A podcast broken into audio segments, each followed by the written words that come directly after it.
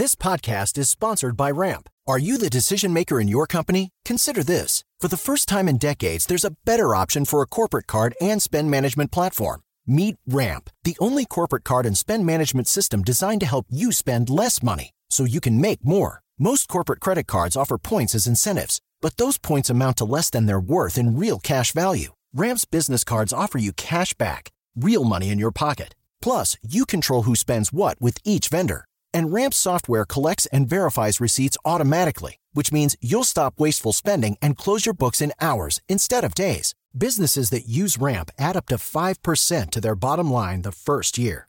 If you're a decision maker, adding Ramp could be one of the best decisions you've ever made. And now get $250 when you join Ramp for free. Just go to ramp.com slash easy. Ramp.com slash easy. R-A-M-P.com slash easy. Cards issued by Sutton Bank and Celtic Bank members of DIC terms and conditions apply. Papo com o Anjo.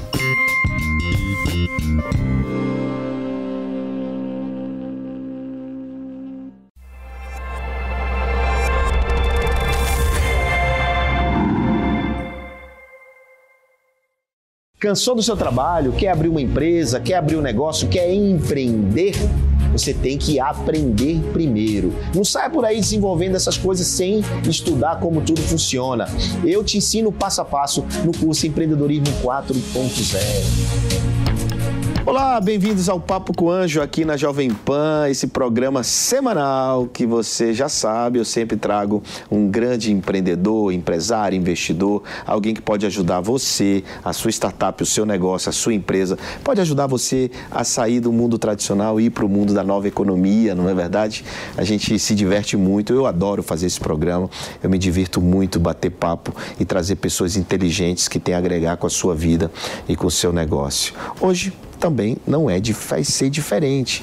Hoje a gente está trazendo uma startup que resolve um problemão, um problemão de quem principalmente das, dos funcionários das empresas que viajam e precisam.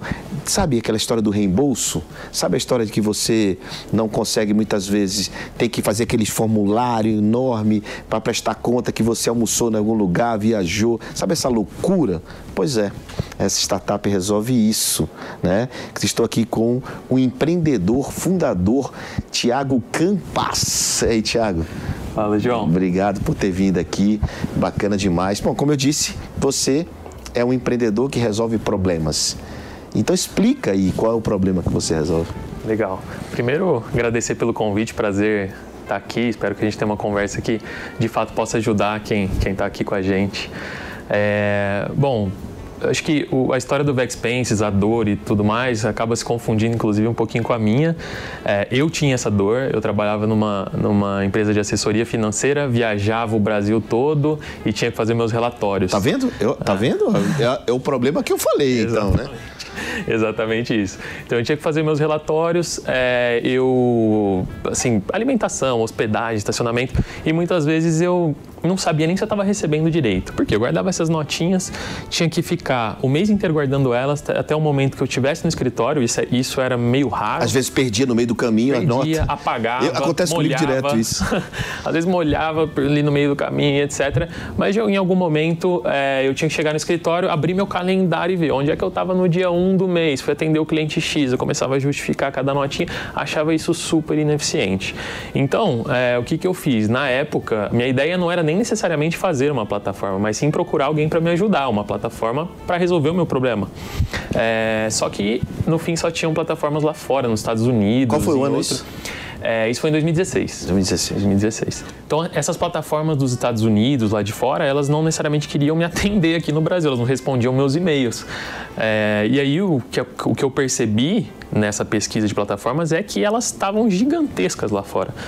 E, e, a ideia foi, poxa, é, aparentemente essa dor não é só minha. Se, se, se essas empresas estão tão grandes, essa dor deve ser de muita gente. E aí aquilo despertou é, uma vontade de empreender que eu já tinha há algum tempo, é, num mercado que aparentemente estava limpo E aí surge um pouco do Backspace. Então, a dor que, respondendo a sua pergunta, a dor que o Backspace vem, vem resolver lá no começo é dessa de prestação de contas, de que eu gastava pelo menos um dia útil da minha, do meu mês fazendo prestação de contas. Depois a gente foi descobrindo muitas outras dores ao longo do processo, que não era só de quem é, viajava, era também de quem controlava e por aí vai. É, você vê que é o seguinte, cara, que é, quando ele fala que ele parava um dia do mês para poder fazer essa prestação de conta, ele está tirando um dia de trabalho também. Então, para a empresa, é importante é, que ele agilize esse processo para evitar dele parar, ao invés dele estar tá produzindo, estar tá fazendo prestação de conta. Então, isso, isso é importante, né? Que você também resolva. Mas eu queria, você falou aí, eu fiquei curioso, você, antes da, da V-Expense, o que, que você fazia? É, eu, sou, eu sou formado em administração de empresas. Pela... Mas a VexFace foi a primeira startup? Foi a minha primeira startup. Primeira sim, startup. Sim.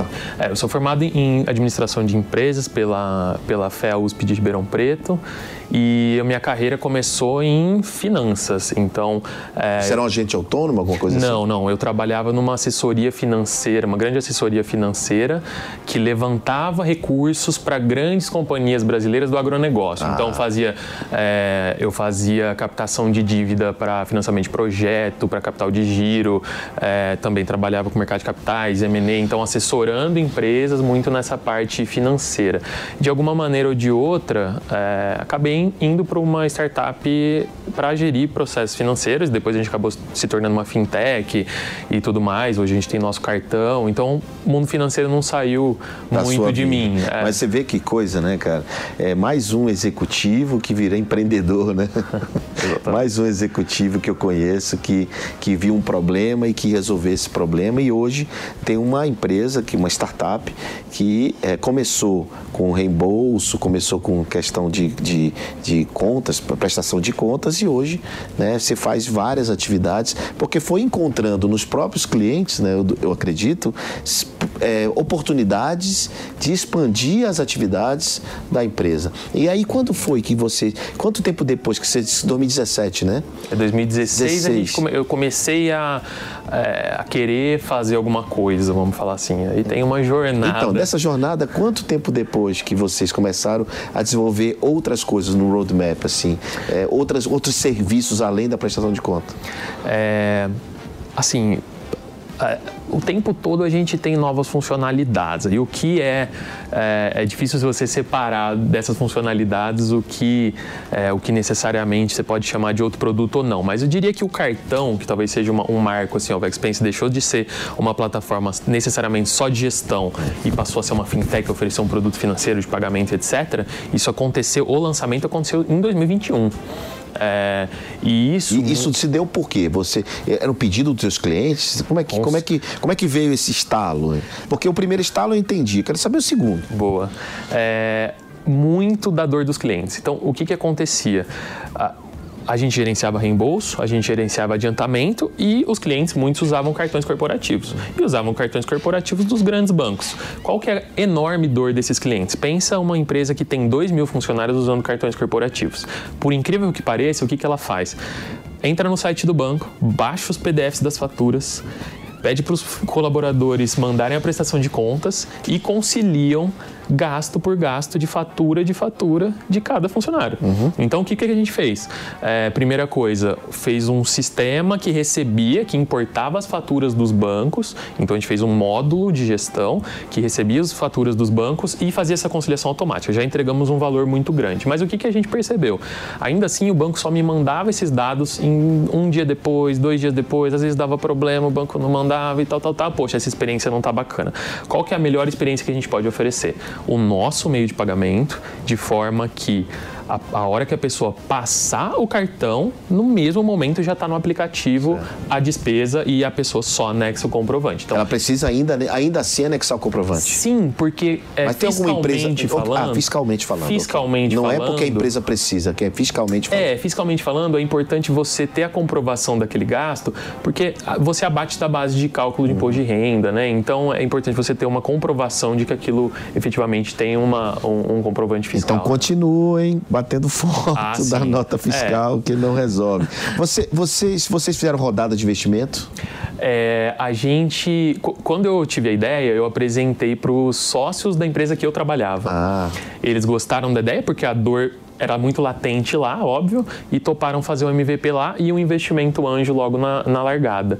E desde então é, a gente tem como investidor de, como investidores ele só e somos uma empresa que gera caixa. Ou seja, bootstrapping. Somos, é, é basicamente bootstrap, porque, porque é o anjo e, é, e, a geração de caixa. É, né? geração então... de caixa, anjo nunca mais fez nenhuma outra rodada. Exato. Você não acha isso, até como forma de educar, é, de informar, você não acha importante uma startup ou não, né? Você pode não achar, pode não acreditar, uma startup ela seguir as rodadas de investimento, fundraising. Você nunca pensou nisso? Pensamos o tempo Eu todo. Eu sei que você gera caixa, é positivo, Sim. tudo tranquilo, mas você nunca pensou pensou em setar um valuation maior, e não só pelo EBITDA, mas uhum. também pela, pela, pelas estratégias de fundraising? Pensamos o tempo todo e ponderamos o tempo todo. Hum. Acho que o fato de eu, e inclusive o Bruno, que é, que é meu sócio, também. Eh, nós somos em quatro sócios, né? Eu e o Bruno, vemos, eh, a gente vem desse background mais financeiro, o Bruno trabalhava comigo também, e o Kalimann e o Leandro têm um background de tech, né? É, mas o fato de a gente vir do mundo de finanças um pouco mais tradicional sempre fez a gente ser, é, vou chamar de pé no chão, não, não, pelo amor de Deus, não que entrar em mundo de venture capital não, seja ser pé no chão, uhum. mas eu digo que ser pé no chão no sentido de olhar indicadores e tudo mais desde o momento desde o começo, zero. Desde o começo. É, é, e, e, e sempre fez a gente ter muito claro quais são as decisões que a gente poderia tomar, quais são os caminhos. Venture capital é um caminho, geração de caixa é um caminho, dívida é um caminho, é, tem N caminhos que, que, as empresas podem seguir. Hoje, as startups elas são apresentadas com muita frequência ao mundo de venture capital. Por quê? Porque normalmente o mundo de venture capital ele serve para financiar, vou chamar de financiar, é, empresas que queiram ser gigantescas em mercados gigantescos, em que normalmente quem chegar primeiro vai ganhar. É, e aí, quem, a startup que se encaixa nisso e o founder esteja é, disposto a jogar esse jogo por uns 10 anos, se, esse, se todas essas continhas estiverem feitas e fizerem sentido para o founder, o venture capital é excepcional e é para isso que ele serve. Uhum. Então, assim, todo mundo tendo super claro o que cada fonte de financiamento tem, isso tá maravilhoso.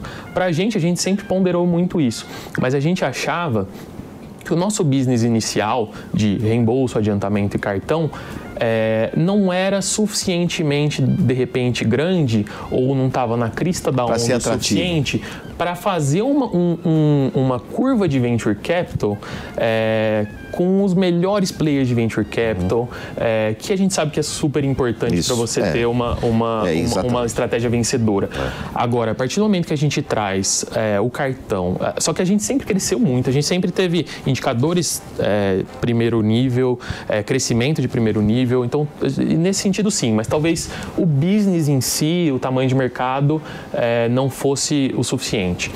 agora, a partir do momento que a gente traz o cartão, consegue provar e traz os novos produtos financeiros e prova esse crescimento, então a gente está nesse momento exatamente agora analisando. analisando e repensando, porque acho que principalmente nesse momento em que volta a ser tão importante é, os financials, é, o crescimento sustentável, é, para a gente isso pode fazer bastante sentido. Isso é muito importante que ele está falando, porque é, essa decisão né, de, ir, de ir sem funding, sem investimentos e com investimentos, ela é uma decisão muito importante e isso impacta é, no modelo também empresarial que você quer seguir. Não tem problema nenhum você não ter investimentos, só que você vai ser uma empresa né, normal. E uma empresa que paga dividendos, uma empresa né, que tem as suas estratégias empresariais até de curto prazo, de reembolso é, dos seus acionistas né, é, principais. Então, isso tudo bem.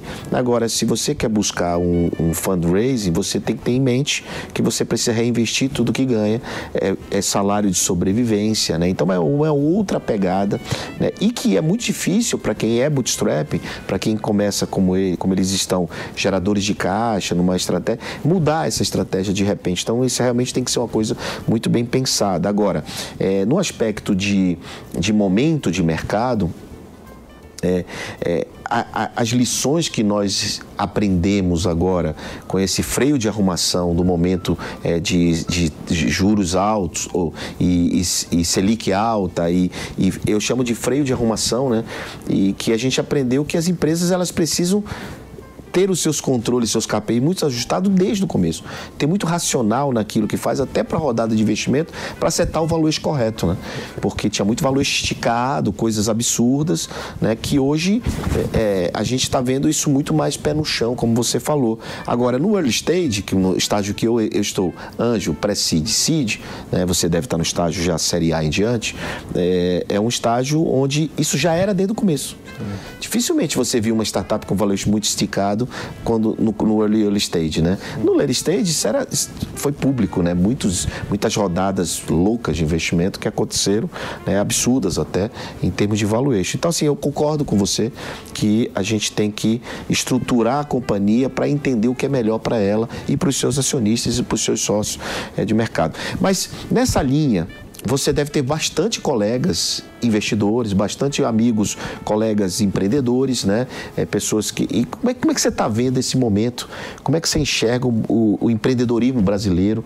O que, que você acompanha? O que, que você, você frequenta o ecossistema Sim. empreendedor de startups no Brasil? Sim, bastante. A gente faz parte de vários hubs, é, sempre. Eu, eu, eu, por mais que a gente ainda não tenha acessado o recurso financeiro do Venture Capital, eu acho que não existe ninguém ou nenhum setor, vou chamar de setor, é, no mundo que saiba escalar alguma coisa de uma forma tão rápida e com um modelo validado por tantos anos, porque a gente aqui no Brasil talvez tenha começado a escutar mais sobre esse assunto mais recentemente, mas é um mercado de décadas, né? É, então, existe, é, existe uma metodologia no mundo de venture capital tradicional de eliminação de riscos a cada rodada, é, de, de quais etapas você tem que passar, que a gente segue desde o começo, inclusive. Então, eu aproveito todos esses conhecimentos e tudo que é disponível e todos os papos que a gente pode bater em todos os hubs de todo mundo. Falo com fundos com bastante frequência, inclusive. Você é, é assediado por fundos? Ah, sim, a gente recebe bastante é contato. Isso. Né? Mesmo não tendo feito rodadas, ele, o índice de empregabilidade dele é alto. Mantém o índice, bata papo, conversa, é. se abra para conversar. Né?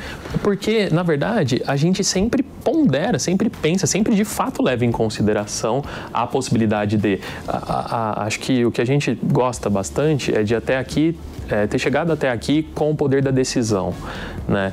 É, poder escolher daqui. Acho que agora é o momento melhor para a gente poder tomar a melhor, o melhor caminho, sabe? É, eu acho que uma empresa é... sadia enxuta que nem a sua é, de, abre o apetite dos venture capital, dos mais, dos mais estruturados, digamos, dos, dos, dos, players mais, é, é, inclusive internacionais, né? Exato, a, gente, a gente vê dessa maneira. Vou dizer assim, o acesso a capital ele é um diferencial competitivo monstruoso, monstruoso. Ao mesmo tempo que ele também, na minha visão, te traz responsabilidades é um, traz monstruosas, responsabilidade também. e por consequência riscos. Isso. Né? Então às vezes a gente vê que o, o excesso de capital ele também é, ele traz um risco de você criar uma cultura de excesso, né? Uma cultura de não é, de não, não valorizar as pequenas coisas, de, né? de, é, de não valorizar as pequenas coisas. Por exemplo, um dos nossos valores é fazer mais com menos. É, porque é, é, assim que a gente teve que fazer, né?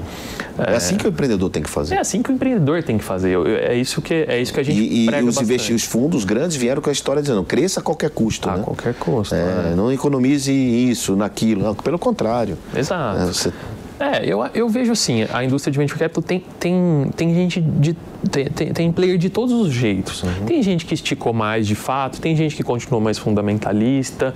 É, às vezes eu leio matérias e eu acho um pouco injusto. O pessoal fala, ah, a indústria de venture capital errou a mão. Ah, muitas pessoas erraram muito a mão, algumas erraram um pouquinho a mão, outras se mantiveram nas suas teses, mas assim, como todo setor, alguns erram mais, outro, outros menos. Então, é, de qualquer maneira, como, acho que o ponto é, acesso a capital é um diferencial monstruoso. E eu acho que de alguma maneira, se a gente tivesse visto algum algum player é, entrando no Brasil com um capital absurdo, é, provavelmente a gente teria é, que, pô, preciso jogar um jogo diferente.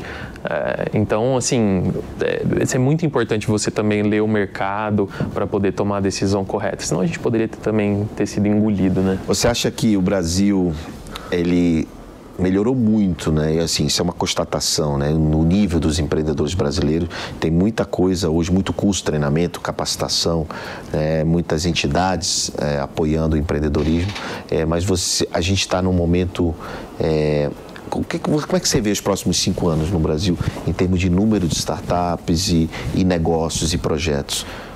Nossa, eu vejo com muito otimismo. Eu acho que a gente tem pessoas cada vez mais capazes, os ecossistemas se ajudam muito. Então, você vê founders, por exemplo, que já estão no segundo, terceiro empreendimento, já fizeram seus exits, estão fazendo, estão é, ajudando, estão entrando de anjo é, nas outras empresas. E, e isso uh, dá um. Às vezes, você, por você ter um, um, no seu cap table ali, ter um anjo que já fez alguma coisa, Sim. você ganha um ano. É. Você ganha dois anos, porque às vezes é uma apresentação que a pessoa te faz para outra.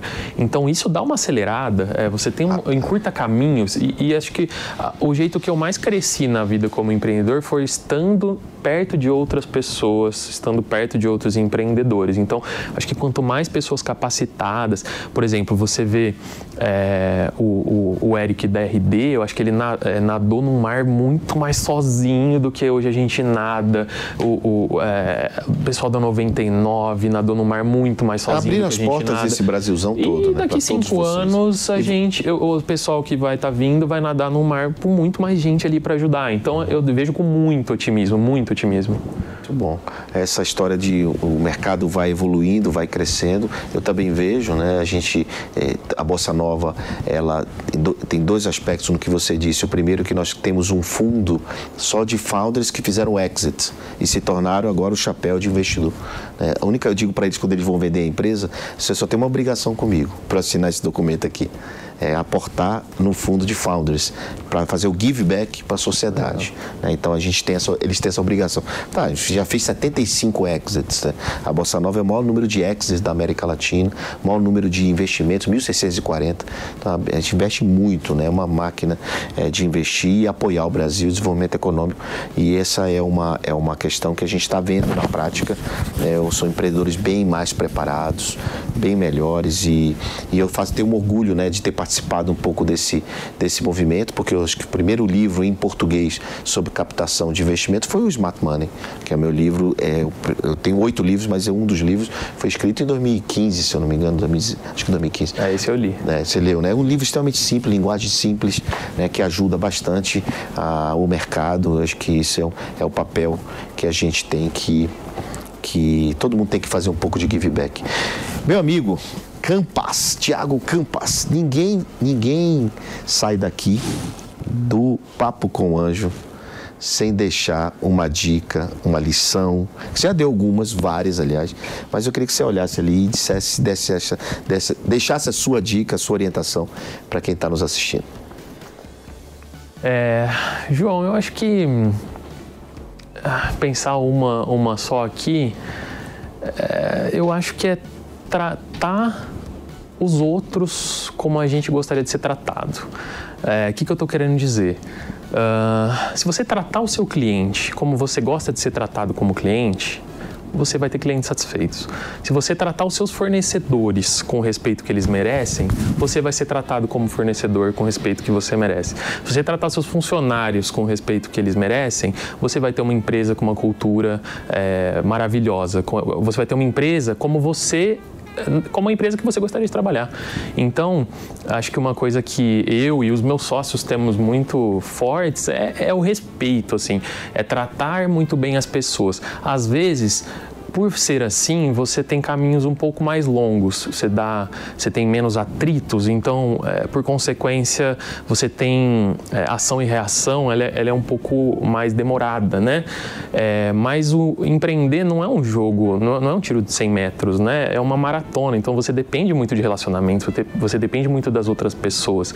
Então, relacionamentos, acho que, que são muito, fazem muita diferença no empreendedorismo e cultivar é, faz toda a diferença diferença. E quando você trata muito bem as pessoas, você, você trata elas com respeito, isso volta, você atrai pessoas que pensam da mesma maneira. Como eu comentei, sejam é, funcionários, sejam fornecedores, sejam clientes. É, então, acho que se eu fosse dizer isso, é pense sempre, coloque-se sempre do outro lado e trate as pessoas é, como você gostaria de ser tratado. Acho que simples. Muito bem. Se coloque no lugar do outro, né? Tem empatia. Acho que a grande mensagem que o Tiago falou é sobre servir. Né? Você, a gente precisa ser servidor A gente precisa fazer aquilo que a gente gostaria que fizesse por nós, mesmo sem receber nada em troca.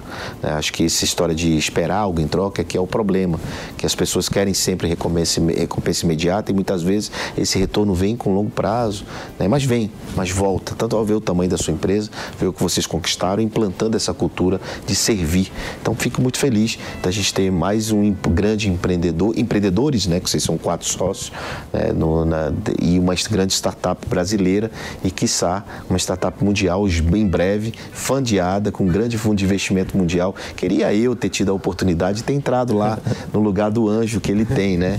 É que assim, esse meu papel aqui é o papo com o anjo, né? Você devia dizer assim, ô João, tô liberando aqui para você 1% pelo valuation anterior, que você entrar na rodada, né? Quem sabe esse apelo não é atendido, né? O pedido ao anjo, né? Quem sabe acontece. Vamos conversar, João.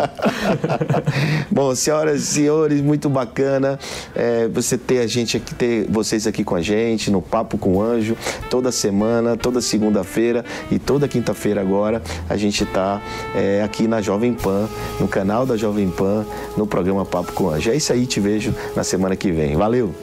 Cansou do seu trabalho? Quer abrir uma empresa? Quer abrir um negócio? Quer empreender? Você tem que aprender primeiro. Não saia por aí desenvolvendo essas coisas sem estudar como tudo funciona. Eu te ensino passo a passo no curso Empreendedorismo 4.0.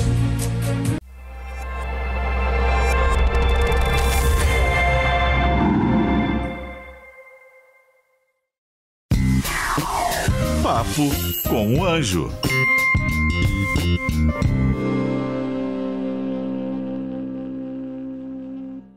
With the Lucky Land slots, you can get lucky just about anywhere. This is your captain speaking. Uh, we've got clear runway and the weather's fine, but we're just going to circle up here a while and uh, get lucky. No, no, nothing like that. It's just these cash prizes add up quick. So I suggest you sit back, keep your tray table upright, and start getting lucky. Play for free at LuckyLandSlots.com. Are you feeling lucky? No purchase necessary. Void where prohibited by law. 18 plus terms and conditions apply. See website for details.